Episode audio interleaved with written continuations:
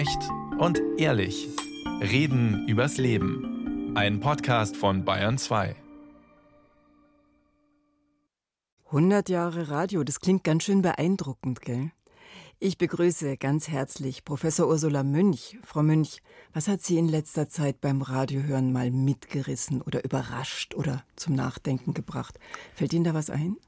Ich mag sehr gerne die Zuhörerinnen und Zuhörersendungen. Ich finde es schön, auch wenn ich da selber mit involviert bin, aber natürlich auch schön zum Zuhören. Und manchmal darf ich auch bei anderen Sendern mitmachen, zum Beispiel beim Norddeutschen Rundfunk oder beim WDR. Und das sind dann auf einmal ganz andere Themen. Das sind ganz andere Ortsnamen, wo ich mir schon immer denke, wo mag dieser Ort liegen, aus dem jetzt jemand anruft. Und das finde ich immer ganz toll, weil ich da diesen Föderalismus, den ich ja auch sehr schätze, weil ich den dann quasi über über die Sendung, über das Radio vermittelt bekomme. Ganz andere Themen als in Bayern, andere Ortsnamen, andere, die Anrufer heißen anders. Und das finde ich was sehr Schönes und was sehr Anschauliches. Und da wird Radio für mich richtig anschaulich. Und herzlich willkommen, Professor Johannes Grotzky. Selbe Frage an Sie. Hat Sie in letzter Zeit mal was so mitgerissen oder überrascht oder zum Nachdenken gebracht? Das ist schon eine Weile her, aber ich werde es nie vergessen. Ich bin zufällig in eine Sendung reingekommen, wo ein junges Mädchen von ihren Zukunftsplänen erzählt hat. Ganz begeistert, helle Stimme. Man hat sich praktisch in sie verlieben können, so schon hat sie geklungen. Und dann sagte sie zum Schluss, aber das werde ich alles nicht mehr erleben. Ich habe ja schwer Krebs. Und dann wurde nach Ende der Sendung gesagt, sie sei gerade gestorben. Hm. Das geht so direkt ans Herz, gell? Das war ja. heftig. Das ja. habe ich nie vergessen. Ganz beeindruckend. Johannes Grotzky war von 1977 bis 2012 beim Bayerischen Rundfunk. Sie kennen wahrscheinlich seine Stimme auch noch gut. Korrespondent in Moskau und in Südosteuropa, war Chefredakteur und Hörfunkdirektor, hat jetzt nicht aufgehört zu arbeiten, nur weil er nicht mehr beim BR ist, sondern ist Honorarprofessor in Bamberg, Bamberg unter anderem für Medien. So, nach der langen Vorstellung eine kurze Frage. Was ist das Besondere am Medium Radio? Herr Krotzki? Medium Radio ist erstmal das für mich barrierefreiste. Egal was ich tue, ich kann hören. Vorausgesetzt, ich kann auch hören. Und hören ist für mich so wichtig, weil das das erste Organ ist, was noch funktioniert, äh, was, was als erstes funktioniert, noch während der Schwangerschaft. Und das ist das letzte Organ, was aufhört zu funktionieren beim Tod. Also für mich ist das ganz wichtig.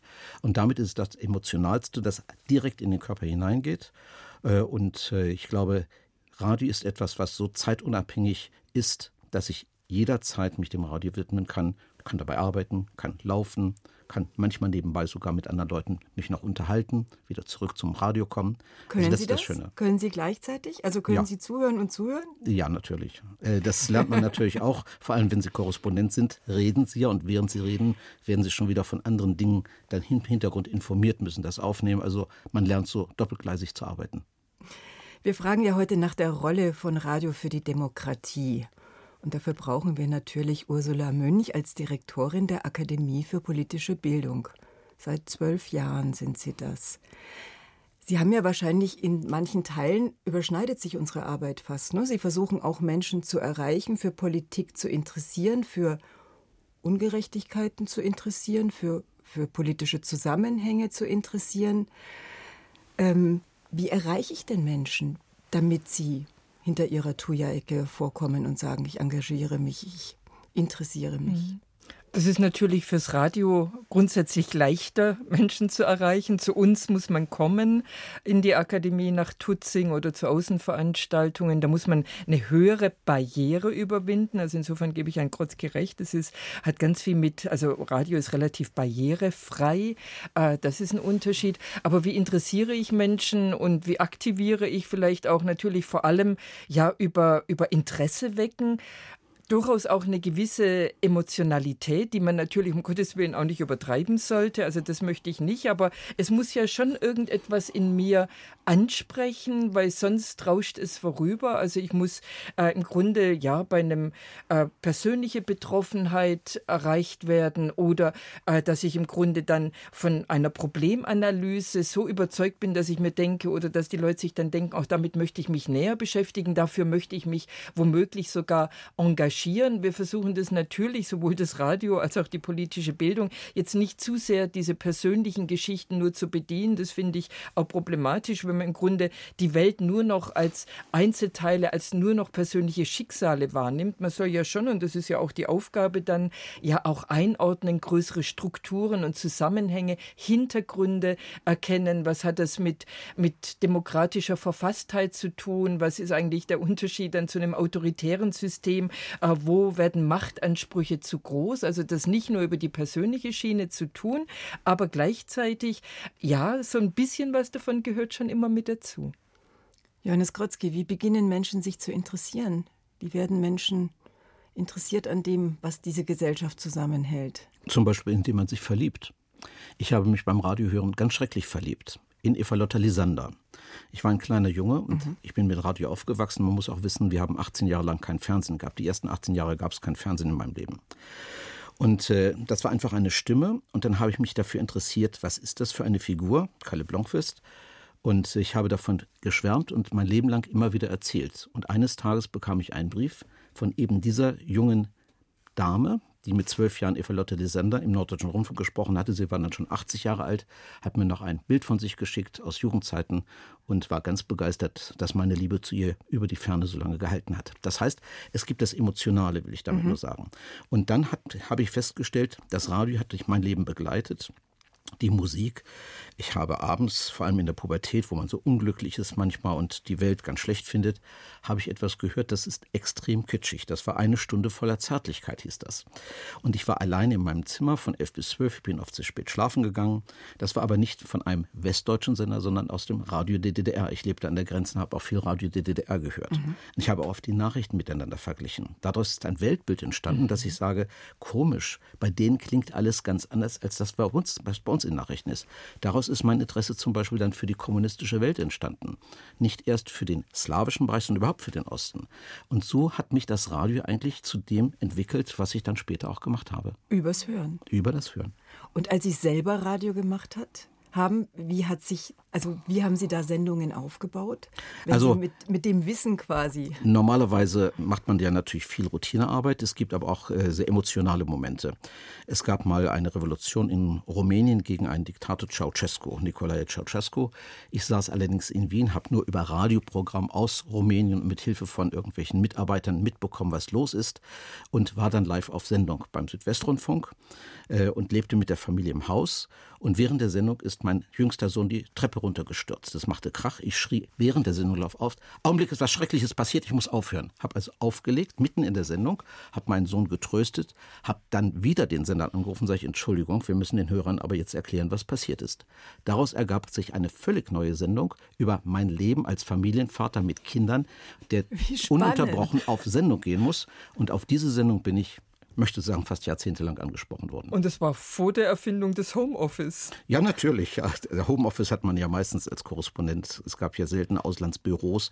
Äh, deshalb hat man meistens von zu Hause gearbeitet. Aber eigentlich steht diese Geschichte ja für die, für die Menschlichkeit und für das, für das echte Leben und für, auch für für absoluten Live-Charakter? Äh, ich finde, man soll den Mut zu Live haben. Ich mhm. habe immer ein bisschen bedauert, wenn Kollegen ihre Texte vorher aufgenommen haben und dann in den Sendungen vom Band abgespielt haben. Ich sage, habt den Mut, habt auch den Mut, einen Fehler zu machen, auch mal hängen zu bleiben. Dann merkt man, dahinter steckt ein Mensch und keine Sprechmaschine. Mhm. Deshalb machen wir ja auch heute eine Live-Sendung. Ja, Aber unbedingt, unbedingt macht das auch Radio aus. Heute vor einer Woche war auch live Andreas Zick per Telefon zugeschaltet. Das ist ein Professor für Konfliktforschung. Und wir haben ihn gefragt über die Konflikte, die jetzt ja auch in Deutschland stattfinden zwischen Menschen, die teilweise eine israelische Einwanderungsgeschichte haben oder die deutsche Juden sind und Palästinensern, die auf die Straße gehen und wie sehr wir damit umgehen mit diesen ganzen Emotionen, die da entstehen.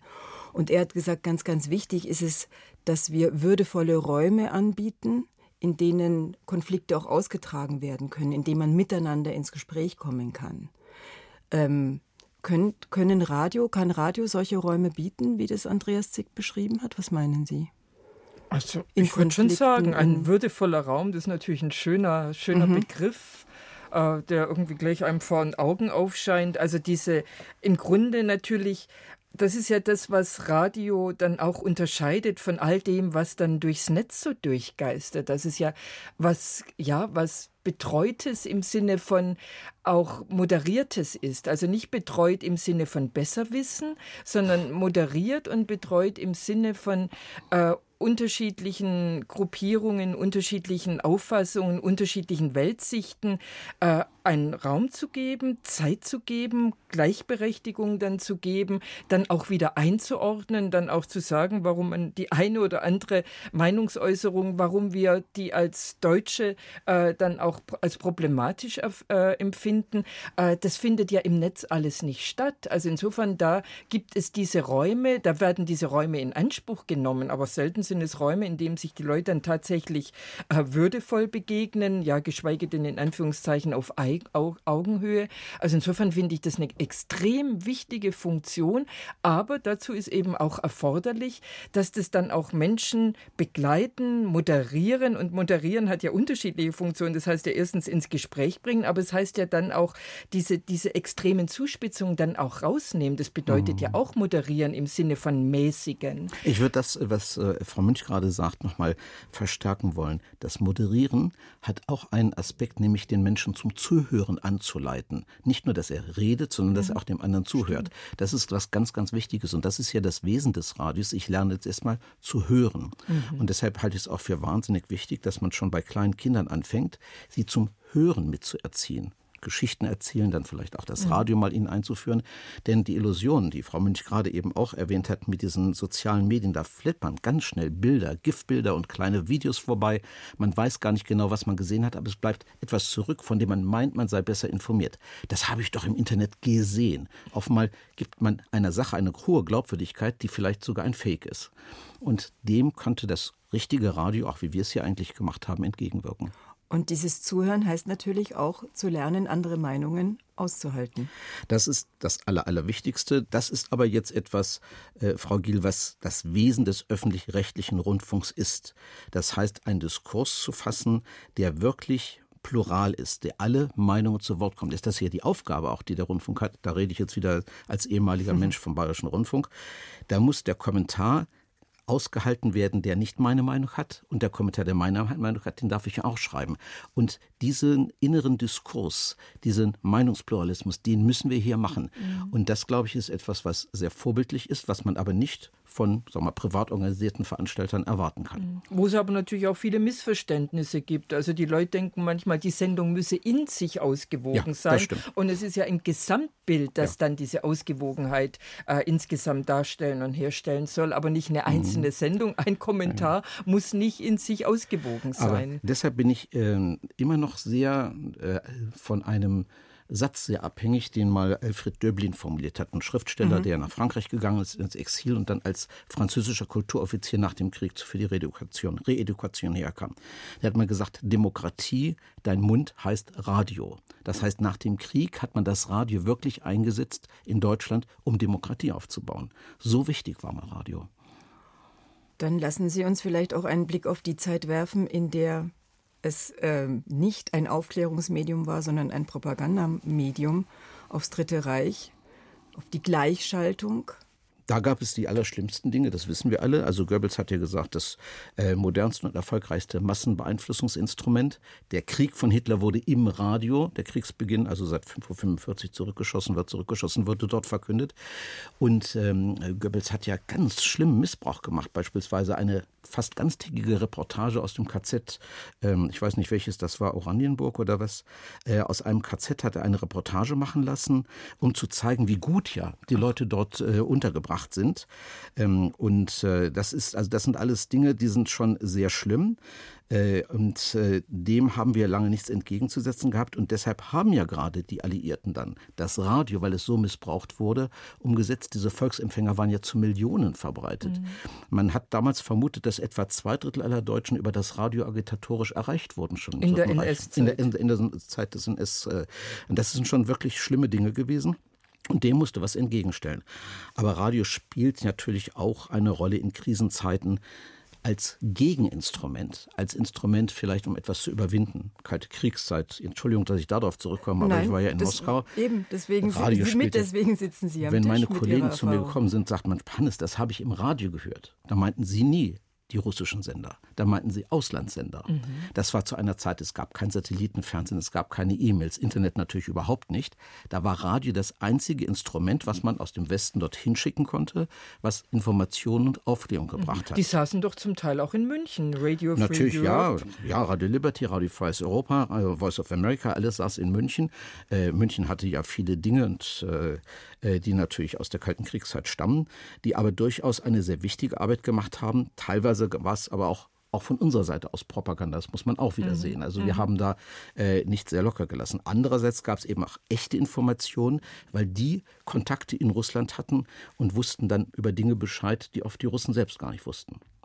Sie haben mir gegenüber gestern das schöne Wort Fahrradradio erwähnt, Herr Krotzki, als wir telefoniert haben. Ja, die kleinen Fahrradradios sind bei uns ja gar nicht so bekannt. Die sind mir im Krieg in Jugoslawien, wo ich als Kriegsreporter unterwegs war, immer wieder aufgefallen.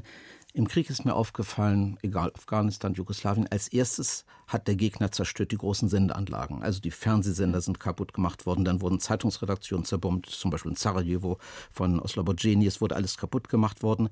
Äh, Und dann ging vieles nicht mehr.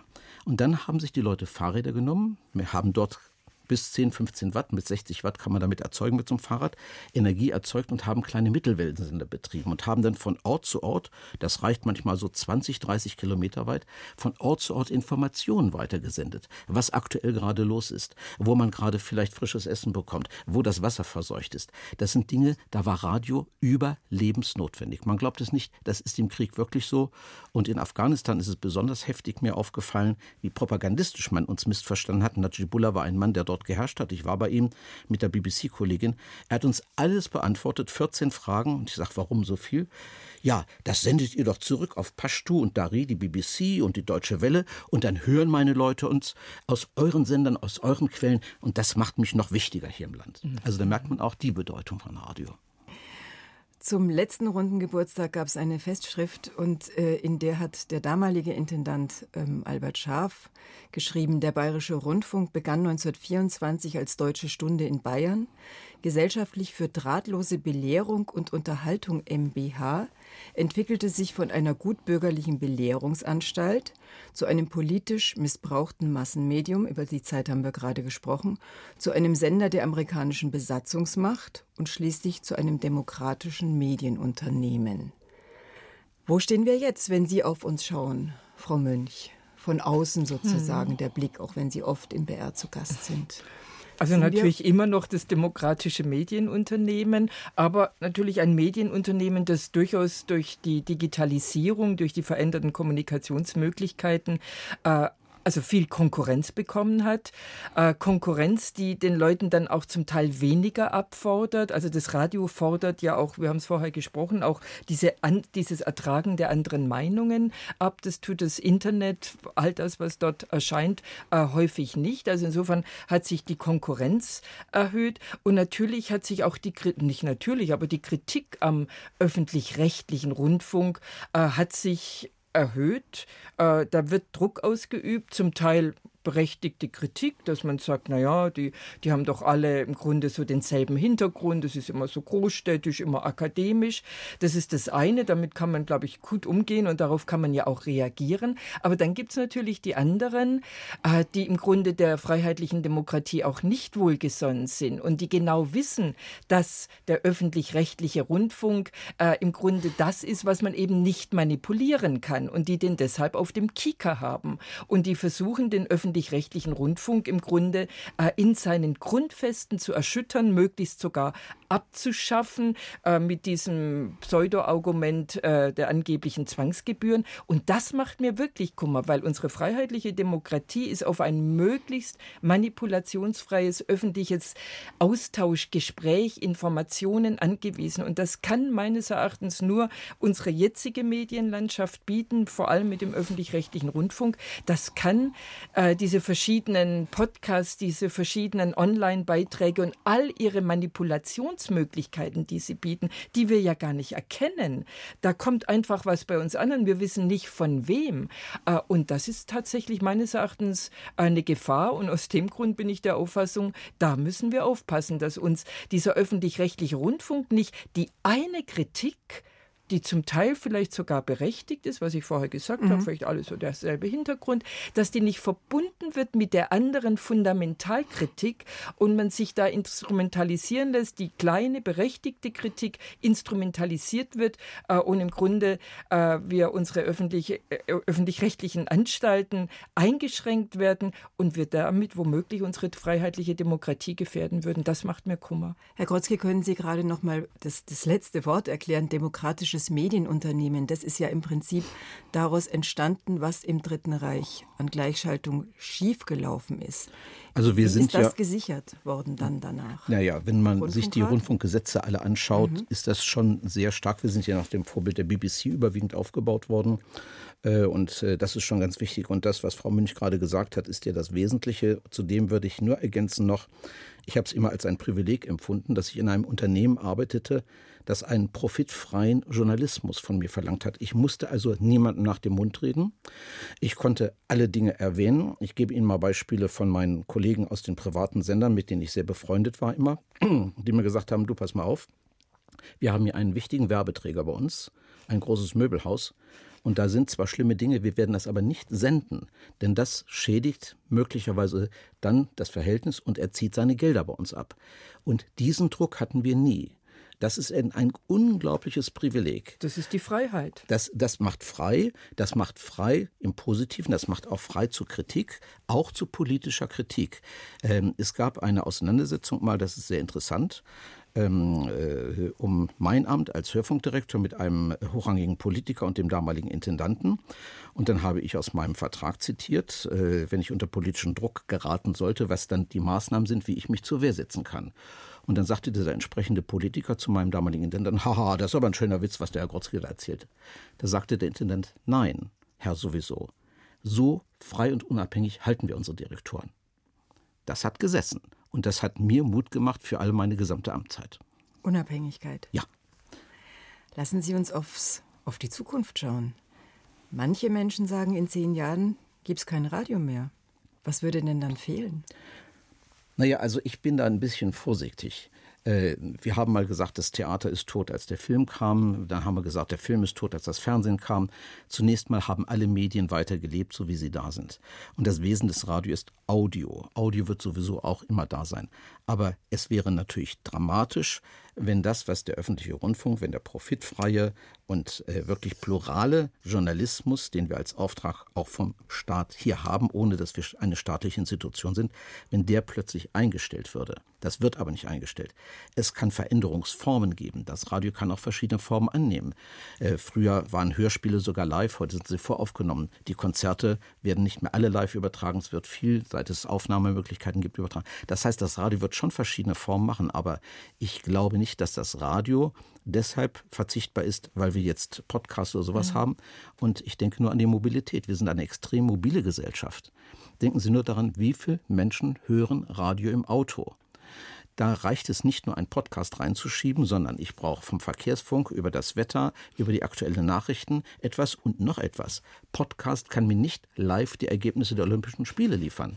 Das sind alles Dinge, die für das Radio als ein lineares Medium sprechen und deshalb wird es das mhm. weitergeben. Frau Münch, wir haben vorhin viel über Debatte und andere Meinungen aushalten gesprochen und Sie haben ja auch schon Podcast, Social Media angesprochen. Sind wir ja richtigerweise auch überall dabei. Aber habe ich da auch dieses, dieses, diese Diskussion, diese Debatte, diese andere Meinungen? Also die kann ich schon haben. Aber was ich eben nicht habe, ist, dass ich als Hörerin mit Sachen ja konfrontiert werde, sag ich mal, Sachen höre, die ich gar nicht gesucht habe. Das ist ja das Tolle am Radio. Ich schalte mein Autoradio ein, ich schalte daheim ein, ich höre es übers Smartphone, wie auch immer. Äh, und ich höre auf einmal in eine, in eine Sendung rein, von der ich gar nicht wusste, dass es sie gibt.